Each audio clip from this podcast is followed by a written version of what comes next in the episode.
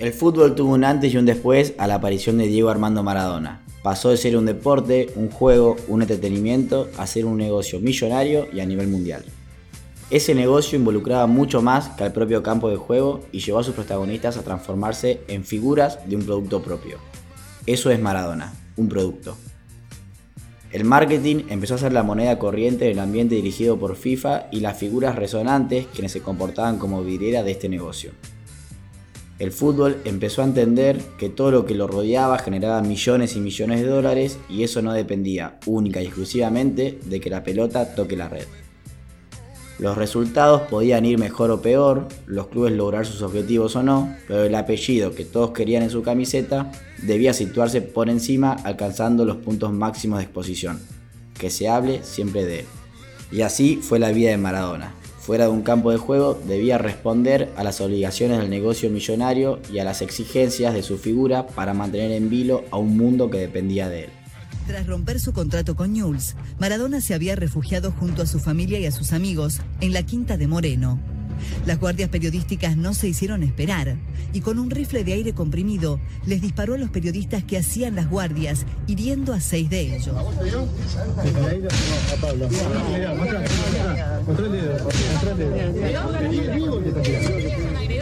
Venimos solamente a dialogar, a buscar la ya, le, ya, le dije, ya le dije que acá no quiero a nadie. Digo, dije, muchachos. Bueno, y lo voy a seguir lastimando. Porque acá, acá no quiero que rompan los huevos a mi hija, nada más. Diego, Diego. Si buscamos privacidad en Maradona, nunca la vamos a encontrar. Su vida mediática parecía más importante que la futbolística y casi que nos involucraba a todos. O por lo menos, para que esa vida mediática tuviera fuerza, todos debíamos opinar. Porque no sirve un jugador de fútbol que camine por la calle y no lo conozca nadie. En cambio, si te conocen, aunque nunca te hayan visto, y el fanatismo permite transformarse en una venta, ¿cómo te voy a tener guardado? Cada acción que lleves adelante y cada decisión que tomes repercute directamente en tu próximo paso, en el de tu familia y en tu trabajo. Mantener eso bajo la órbita y que no se deslumbre en una decisión personal de no llevar adelante esa exposición para tener cierta tranquilidad es también una forma de vivir. Pero Maradona vivía como jugaba, o jugaba como vivía. Entendió el juego tanto dentro como fuera de la cancha y absorbió las presiones que ser el mejor jugador de la historia las echaba. Mi sueño son, dos.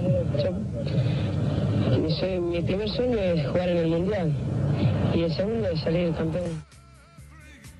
Su primera aparición en la televisión fue antes de ser futbolista. Corría el año 1971 y fue al programa de Pipo Mancera a hacer jueguitos y sella una de las frases más históricas. El deseo de un niño de 11 años que se cumpliría a ojos del mundo unos años más tarde. En 1976 debutó en primera y la tinta de todos los diarios escribieron su nombre. Desde ese día su vida fue un reality. Si bien periodísticamente ya era la figura que todos querían, en 1980 tuvo un rato de pantalla grande en la película Qué linda es mi familia, dirigida por Palito Ortega. La cámara de la industria grande y la televisión comenzó a enamorarse de Maradona y él coquetear con ella. Tuvo apariciones en varias películas en esa época, pero sin duda su relación más estrecha fue con Minguito, el personaje de Altavista. No sé, pero yo tengo un sueño. Vos te vas a reír y vas a decir que es una, broma esto, ¿no? Pues ¿sabes qué sueño tengo yo? Atajarte un penal a vos. Sería bárbaro, pero todos tenemos sueños. Sí. yo, yo tengo uno muy grande. No me digas. Sí, sí. Poder ser minguito. No. Sí, lo quiero hacer. ¿Me lo decís en serio? Te lo juro por mi madre. La vida mediática de Maradona empezó a construirse a partir de sus logros futbolísticos, pero a base de conflictos y problemas personales. El vaivén de la fama lo colocaba en lo más alto y lo sacudía hacia abajo con la misma intensidad. Como se puede ver en su imagen de llegada a Nápoles con todos los camarógrafos esperándolo a la salida del túnel, así lo esperaba cada reportero o cada periodista en su casa, en la calle, en los entrenamientos, aeropuertos u hoteles. El Maradona mediático fue el producto por excelencia que alimentó el periodismo amarillista hasta el día de su muerte. Nunca hubo un registro de una persona tan expuesta, porque incluso sin vida sigue vendiendo. Ojalá te dejen tranquilo, Diego. Sería injusto discutir con él. Sería ya injusto. Yo dejé de discutir con él cuando él tuvo una agresión horrible hacia mí. Huevo duro. Huevo duro. Huevo duro. duro? ¿Quién es huevo duro? Real. A los que no, al que no creyó, al que no creía, o a los que no creyeron, con perdón de las damas, que la chupen, que la sigan chupando. Ustedes me trataron como me trataron, sigan mamando. Diego, eh, aquí Juan Carlos Pazman, estamos en vivo para América 24. Vos también, Pazman, vos también la tenés adentro.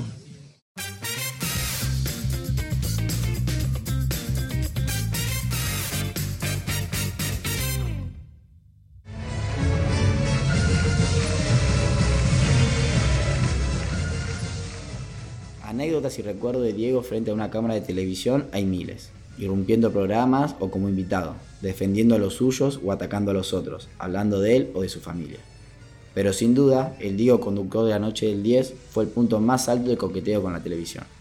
El show del 10 manejó el prime time de la televisión argentina entre agosto y noviembre del 2005. Fueron 13 programas en los que no faltó nada y Maradona brilló por su lucidez, simpatía y facilidad para la conducción y manejo de los tiempos del aire del medio más cruel de todos. Sin dudas, el último gran Diego que vivimos, o el que mejor se encontraba de salud. Su productora era la mismísima Claudia, a quien Diego en ese momento, separado, le declaró su amor cada vez que pudo. Hace cuenta que estamos solos. ¿Qué le dirías a Claudia? Que tengo una gana de hacer el amor bárbara. Ah, ¿te gustó?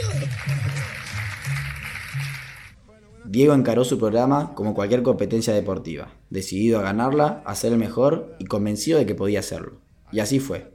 El programa tenía un nivel de producción mundial y alcanzó los picos de 40 puntos de rating, y además ganó un Martín Fierro. Sí, acá también fue el mejor de todos. Todas las figuras que estaban a la altura del 10 pasaron por el programa. Susana, Charlie, Mirta, Moria, Tinelli, Sabina, Mercedes Sosa, Roberto Gómez Bolaño, Rafaela Carraf, Fidel Castro, Tyson, Pelé y Messi como para nombrarte algunos. Diego fue un anfitrión espléndido, se divertía, entrevistaba, jugaba al fútbol tenis o hacía cabecitas, bailaba y cantaba, no le faltó nada. Cada programa era una fiesta o una película, como dijo Adrián Suárez.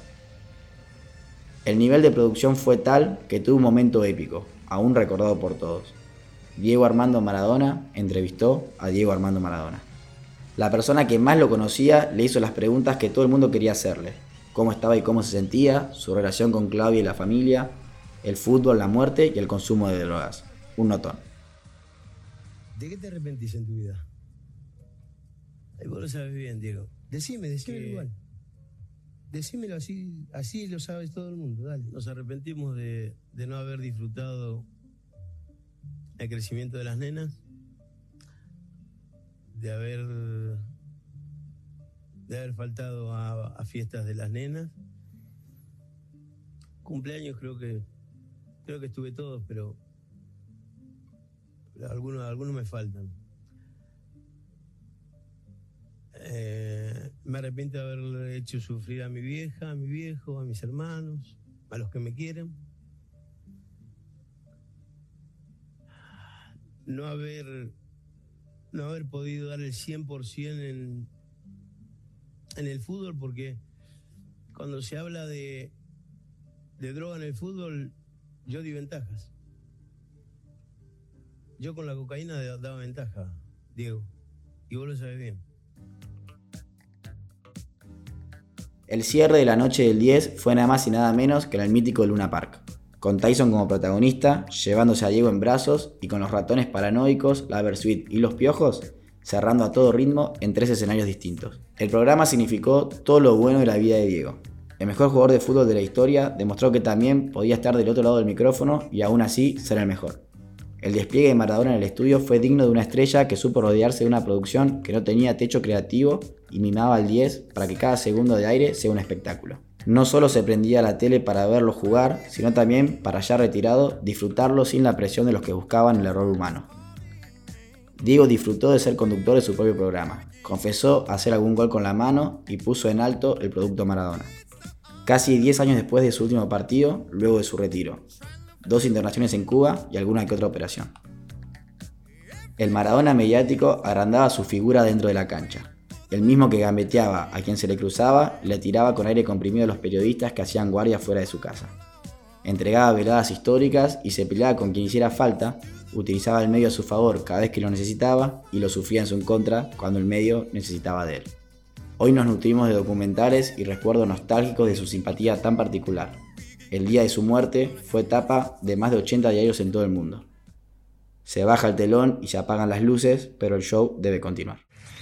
Bueno, Diego, yo quiero agradecerte por, haber venido, por haberte prestado a, a, todas, a todas las inquietudes de la gente.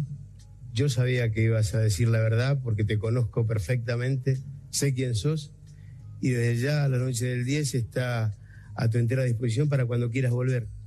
¿Eh? Yo sé quién sos. Todos los Diegos el Diego, la analogía de un mito. Todos los Diegos quisieron a Maradona. Yo soy Juma La Maquia y esto es una producción de Backup.